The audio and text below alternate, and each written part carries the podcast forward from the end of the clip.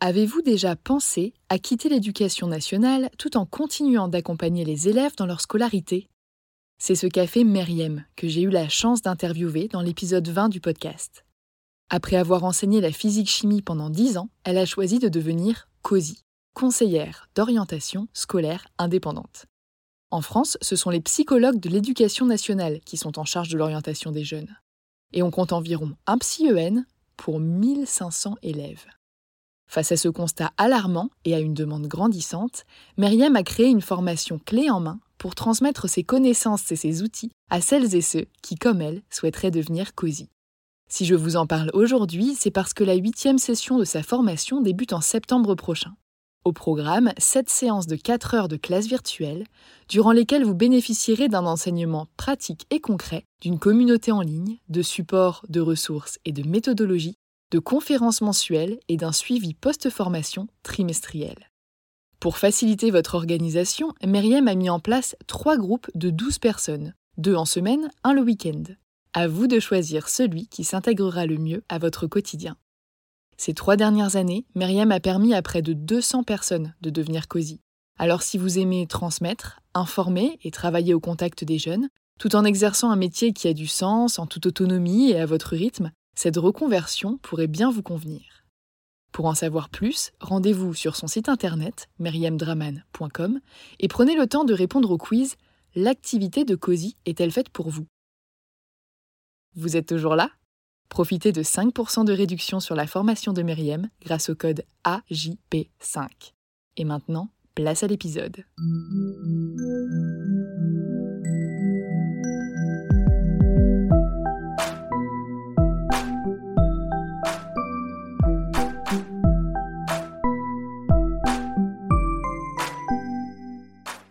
Bonjour et bienvenue sur Avant j'étais prof, le podcast des enseignantes et enseignants qui ont osé la reconversion. Je m'appelle Florence et j'ai été professeure des écoles pendant 6 ans avant de me reconvertir. Pour commencer mon activité de rédactrice sereinement, j'ai profité d'une disponibilité avant de demander ma démission. Mais d'après les messages que je reçois, la majorité d'entre vous semble plutôt intéressée par le cumul d'activités. C'est pourquoi j'ai décidé d'en faire une série dédiée afin de mettre en avant 8 témoignages d'enseignantes cumulant ou ayant cumulé une deuxième activité.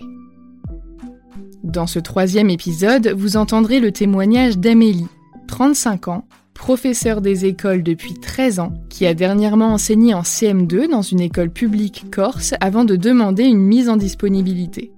Elle a bénéficié d'un cumul d'activités entre novembre 2019 et août 2020 après en avoir fait deux fois la demande. Quand elle n'est pas en classe, Amélie est illustratrice et illustratrice jeunesse. Elle réalise également des portraits et des supports pédagogiques, et pour les plus curieux d'entre vous, j'ai glissé son book dans la description de l'épisode. Bonne écoute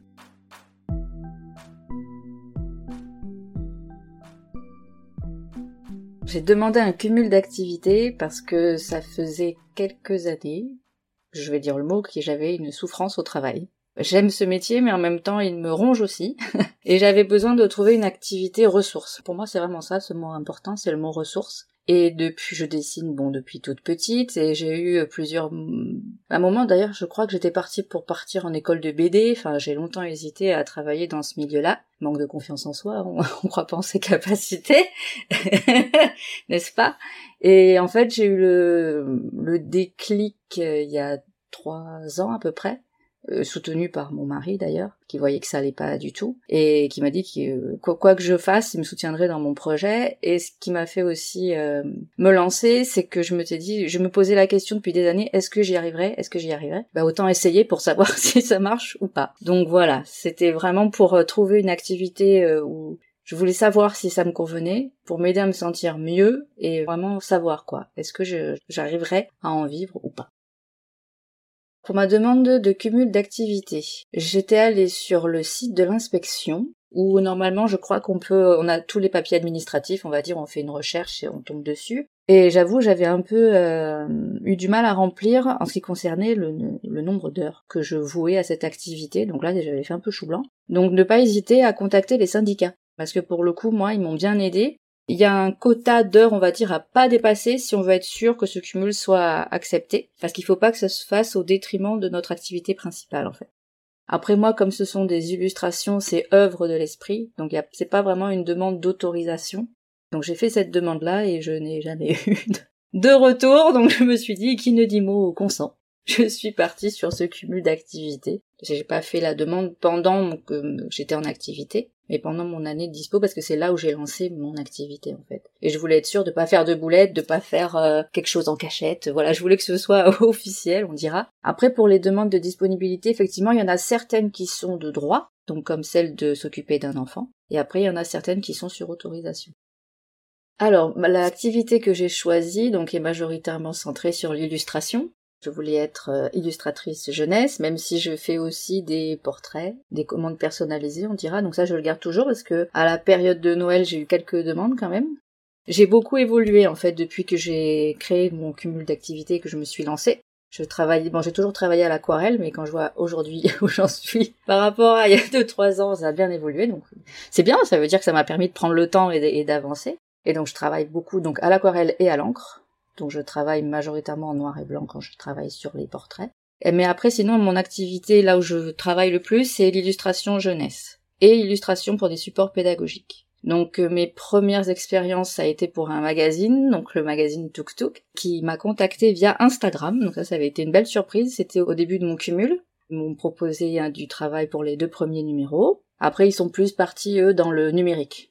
Euh, moi, je suis dans le côté traditionnel, donc ça tranchait un petit peu trop, donc ils sont partis dans le numérique. Mais ça m'a permis d'avoir une première expérience et de vraiment de rentrer dans le milieu et de découvrir un peu comment ça se passe, parce que souvent on idéalise un travail et hein, dans tout métier, en fait, il y a des avantages et des inconvénients.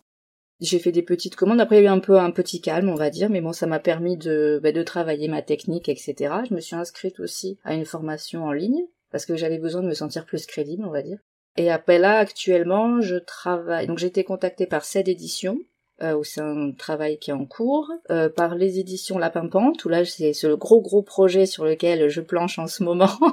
ce sont de grosses illustrations bien bien chargées, on va dire, au niveau travail, mais bon, c'est tout aussi intéressant. Donc je travaille voilà pour les pour des éditeurs euh, jeunesse. Et enfin, bah, je m'étais lancé, enfin il faut oser, hein, comme quoi le nom est acquis par avance, donc il faut, faut essayer. Euh, vu que en tant qu'instit, en tant que professeur des écoles, j'utilisais les supports de passe éducation, je me suis dit, mais pourquoi est-ce que tu ne proposerais pas euh, ton activité à passe éducation? Et je, de souvenir, je crois bien qu'en haut à droite, il y a un espace recrutement ou quelque chose comme ça. Et euh, donc j'ai envoyé un, un message en expliquant, en essayant de mettre en avant mes compétences. Ça aussi, c'est un travail, de trouver le positif j'ai soi, et de trouver que, en fait, on n'a pas que des compétences euh, au niveau professeur des écoles, parce que souvent les personnes qui veulent soit faire complètement autre chose ou se diversifier ont, l'impression qu'ils sont capables de pas grand chose de plus. Mais en fait, s'il faut, faut chercher. Et donc, j'avais proposé mes compétences au niveau d'illustration, et au niveau du métier. Voilà, en disant ce que j'avais fait moi-même pour mes classes, etc. Et donc j'ai été contactée assez rapidement par mail D'abord pour illustrer des fiches de lecture, ce que je fais toujours, sauf là je fais une pause parce que je suis en congé maternité. Et euh, après j'ai été contactée par une autre personne pour euh, proposer des fiches différenciées de lecture pour les CP. Là on fait un travail, un projet sur les inférences, euh, voilà, donc illustration et support pédagogique, on va dire, en ce moment. Alors, quand j'ai repris le travail, donc après ma première année de dispo qui m'a permis de m'installer, on va dire, de créer, de rechercher, de me renseigner aussi sur le métier, parce que c'est très important de tâter un peu le terrain avant, je pense. Donc j'ai repris avec une, classe de CM2 et j'avais demandé à avoir un temps partiel. Parce que je me suis dit, temps plein plus euh, ce métier, impossible. C'est pas possible. Déjà que je travaillais trop et que j'étais à la limite de, de craquer, ça c'est pas une bonne idée de s'en rajouter. Donc j'ai fait une demande de temps de 50% sur autorisation. Il y a eu une tambouille administrative où ils se sont plantés, enfin bon bref, il s'est passé finalement à trois quarts temps, à 75%. Mais après, ils m'ont rappelé en me disant, ah, on s'est trompé, il fallait pas ceci. Enfin bon, bref. On est resté sur 75%. Moi, je voulais un mi-temps. Mais bon, je me suis dit, déjà, un trois quarts temps, c'est déjà pas mal. Donc j'avais quand même une journée où je pouvais, euh, bah, comme je disais, euh, travailler, faire mes recherches d'éditeur, parce qu'en fait ça aussi c'est un travail de fourmi qu'on ne réalise pas. Mais c'est quand on est illustrateur, on va pas on envoie ses books, donc c'est des exemplaires, on va dire, de certaines illustrations qui nous paraissent représentatives de notre travail, et de les envoyer aux éditeurs. Mais il faut pas envoyer à tous les éditeurs. Il faut envoyer aux éditeurs déjà qui acceptent les books, parce qu'il y en a certains qui sont euh, blindés qui vous disent là actuellement on ne prend plus, euh, merci de respecter cette euh, demande. Il y en a qui le font quand même en général. Tu es sur la liste noire du coup. Et cette recherche, c'est très très long parce qu'en fait, il y en a énormément d'éditeurs jeunesse. Et il faut que tu découvres leur catalogue, que tu observes leur style et que tu regardes si toi tu penses que ton style peut leur correspondre. Donc ça, ça a été très long et c'est vrai que du coup, ce, temps partiel m'a permis quand même de pouvoir faire pas mal de recherches là-dessus. Ça m'a permis aussi, voilà, de continuer mon travail en aquarelle, d'apprendre davantage. Hein. Mais je dirais que trois quarts temps, c'est pas assez.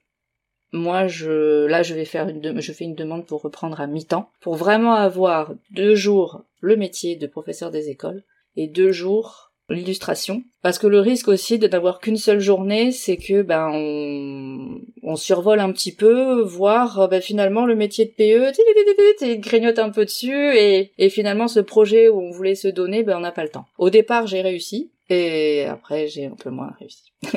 après, il faut voir, selon l'activité. Peut-être qu'il y en a pour qui, euh, enfin, moi, cette activité-là, je pense, en trois quarts temps, c'est pas gérable, mais c'est mon vécu, c'est mon expérience. Après, peut-être quelqu'un qui a un cumul d'une autre activité qui a trois quarts temps, ça lui convient. Mais moi, je préconiserais de toute manière un temps partiel. Et comme pour moi, ça, ça doit être une, une activité aussi un peu ressource, deux jours pleins, c'est mieux pour moi.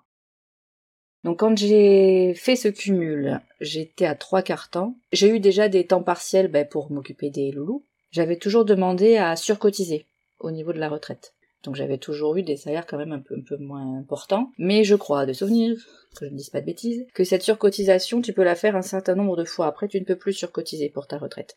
À vérifier. Mais je crois bien parce que moi, du coup, cette année-là, je n'ai pas surcotisé. Donc j'étais à un peu plus de 1000 euros, je crois. Mon activité d'illustratrice, clairement, ne m'a pas apporté énormément de cette année-là. Déjà parce que, comme je disais, avec un seul jour par semaine, c'était difficile de bah, d'avoir une régularité et de pouvoir solliciter davantage les personnes. En fait, là où j'ai commencé un peu à gagner, c'était plus en fin d'année scolaire, finalement.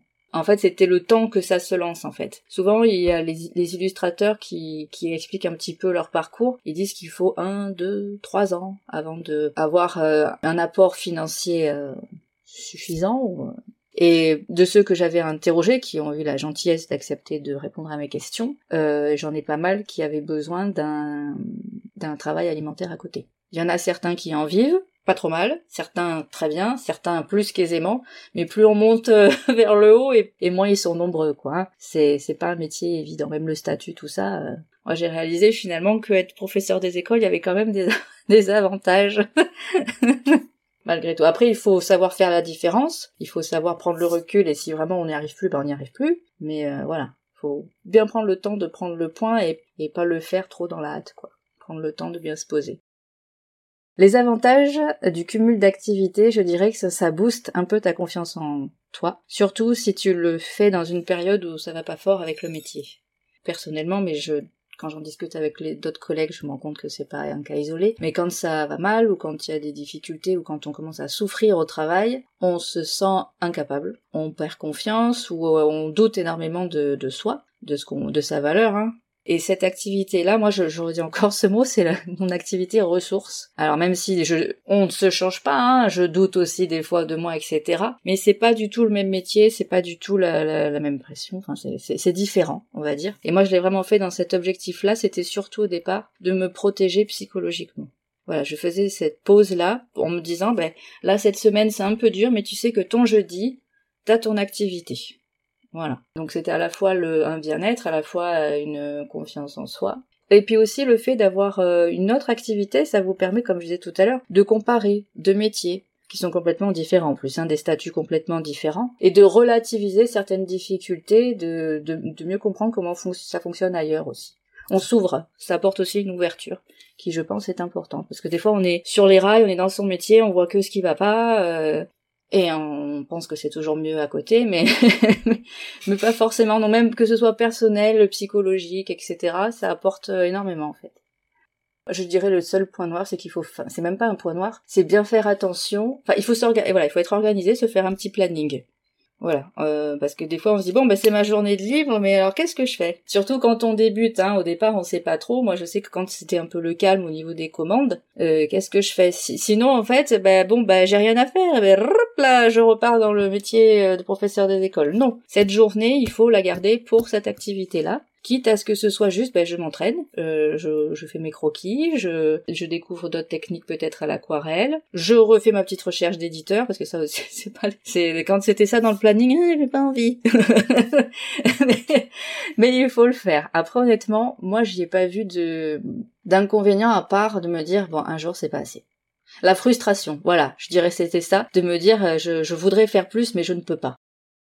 Alors si je devais conseiller les personnes qui sont dans le doute, ce qui m'est arrivé, qui sentent qu'ils ont besoin de faire autre chose mais qui osent pas se lancer, c'est un peu les raisons que j'ai que j'ai données pour pour mon expérience en fait, pourquoi moi je me suis lancée. C'est qu'en fait ils vont toujours garder dans leur tête ce, ce petit doute et ce petit, cette petite interrogation euh, et si? Et si et si je le faisais est-ce que?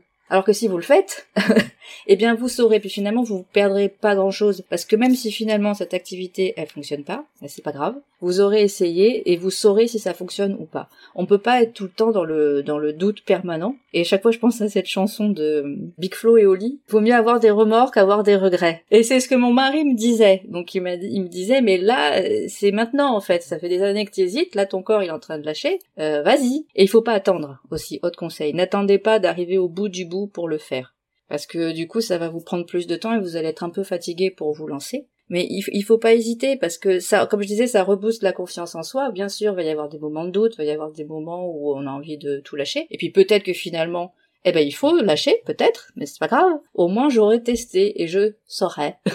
voilà. Et si en plus cette activité elle vous fait du bien, eh ben foncez. Après, c'est vrai qu'au niveau financier, eh bien il y en a peut-être qui sont célibataires ou il y en a qui ben, peuvent pas forcément se permettre de se mettre à temps partiel, donc c'est un choix qui est plus difficile à prendre. Mais finalement, des fois, il faut se projeter dans les deux ou trois ans en fonction de l'activité qu'on a choisie. Après, si on est soutenu, c'est encore mieux. Voilà. Mais rien que psychologiquement, ça peut aider ces personnes-là qui, si elles sont en souffrance par rapport au métier ou pas, parce qu'il y en a qui font un cumul juste parce qu'elles ont deux passions, elles, elles peuvent pas choisir. Mais déjà, elles savent psychologiquement que ah bah il y a cette activité là qui me fait du bien et ça m'a aidé finalement à tenir ou à aller mieux dans mon métier de professeur des écoles.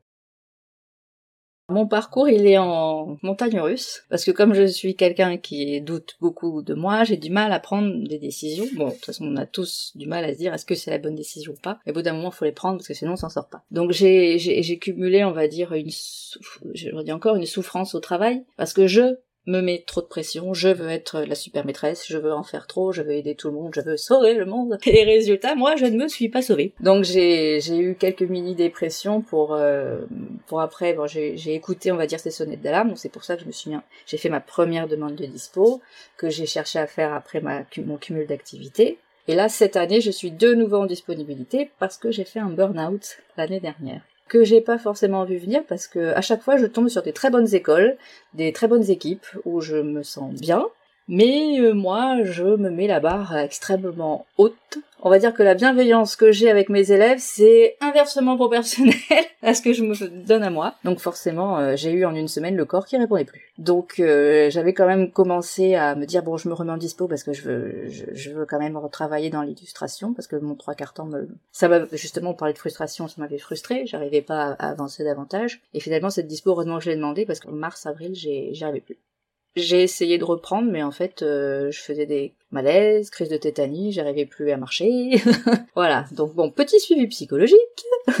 On apprend à mieux se connaître aussi, c'est important. Et je me suis rendu compte qu'en fait, c'était pas que le métier euh, qui était responsable, parce que ces petits retors de, pression, je me les remets aussi en tant qu'illustratrice. Donc là, je, fais un suivi psy, je fais avec une sophro, parce que j'en suis consciente et je veux réussir à avancer. Et j'aimerais, donc je suis en dispo, j'avais demandé à la renouveler finalement. Avec le recul, cette distance-là, je me suis rendu compte que ce métier-là me manquait quand même un peu, parce que j'aime beaucoup travailler avec les enfants. Euh, donc j'ai fait une demande de reprise, d'annulation de disponibilité et de reprise à l'issue donc de mon congé maternité euh, à temps partiel. Donc j'ai fait ma demande, j'attends de voir si c'est accepté. Sinon, au pire, c'est pas grave, c'est un an de dispo en plus et je reprendrai à l'issue, je participerai au mouvement, etc. Et donc mon objectif, c'est de reprendre mon activité de professeur des écoles à mi-temps et de maintenir mon activité d'illustratrice à mi-temps, où donc j'ai prévenu Passe Éducation, hein, ils savent que là je vais entamer mon congé maternité, on s'est donné rendez-vous euh, septembre-octobre euh, de cette année pour reprendre les projets, donc j'ai aussi cette sécurité-là avec Passe Éducation. Après, au niveau de l'illustration jeunesse, c'est point d'interrogation. Comme je disais, c'est assez irrégulier. Je vais renvoyer mes books, je vais ressolliciter, et puis on, verra bien où ça me mène. Mon objectif, c'est ça. C'est d'essayer de, de vivre avec mes deux activités que j'aime, mais sans que ça me bouffe. Donc ne pas hésiter à aller voir quelqu'un qui peut nous aider, parce que des fois tout seul on n'y arrive pas.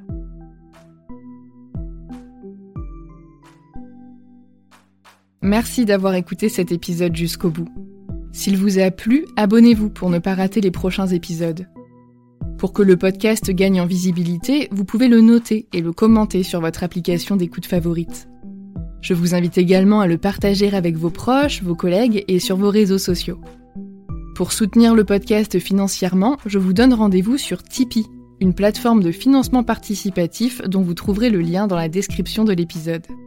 Les dons y sont possibles à partir d'un euro et ils me permettent de financer le matériel, l'hébergement et une petite partie du temps que je passe à créer ce podcast. Merci à Anne, Lucie, Colline et Aurélia pour vos dons. C'est la preuve que ce projet a toujours une utilité et ça m'encourage vraiment à continuer. Retrouvez l'actualité du podcast sur Instagram et Facebook, at avant j'étais prof, ainsi que les liens vers les sujets abordés dans la description de l'épisode. À bientôt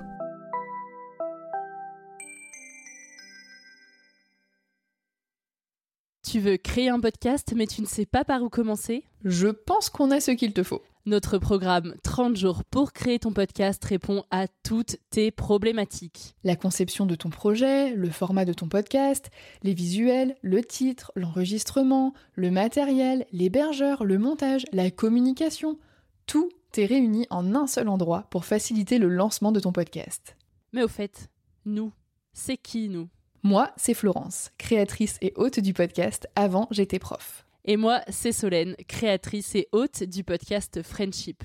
À nous deux, on a publié plus de 140 épisodes et réuni 120 invités à nos micros. Notre aventure podcastique a connu de nombreux rebondissements. L'euphorie du lancement, la solitude, les doutes, la persévérance, la passion et enfin les audiences qui décollent. Au fil des années, nous avons affiné notre expertise. Et aujourd'hui, nous te dévoilons toutes nos techniques pour créer ton podcast en toute sérénité. Alors, n'attends plus pour faire entendre ta voix. Rejoins-nous dès maintenant sur formationpodcast.podia.com et le podcast n'aura plus aucun secret pour toi.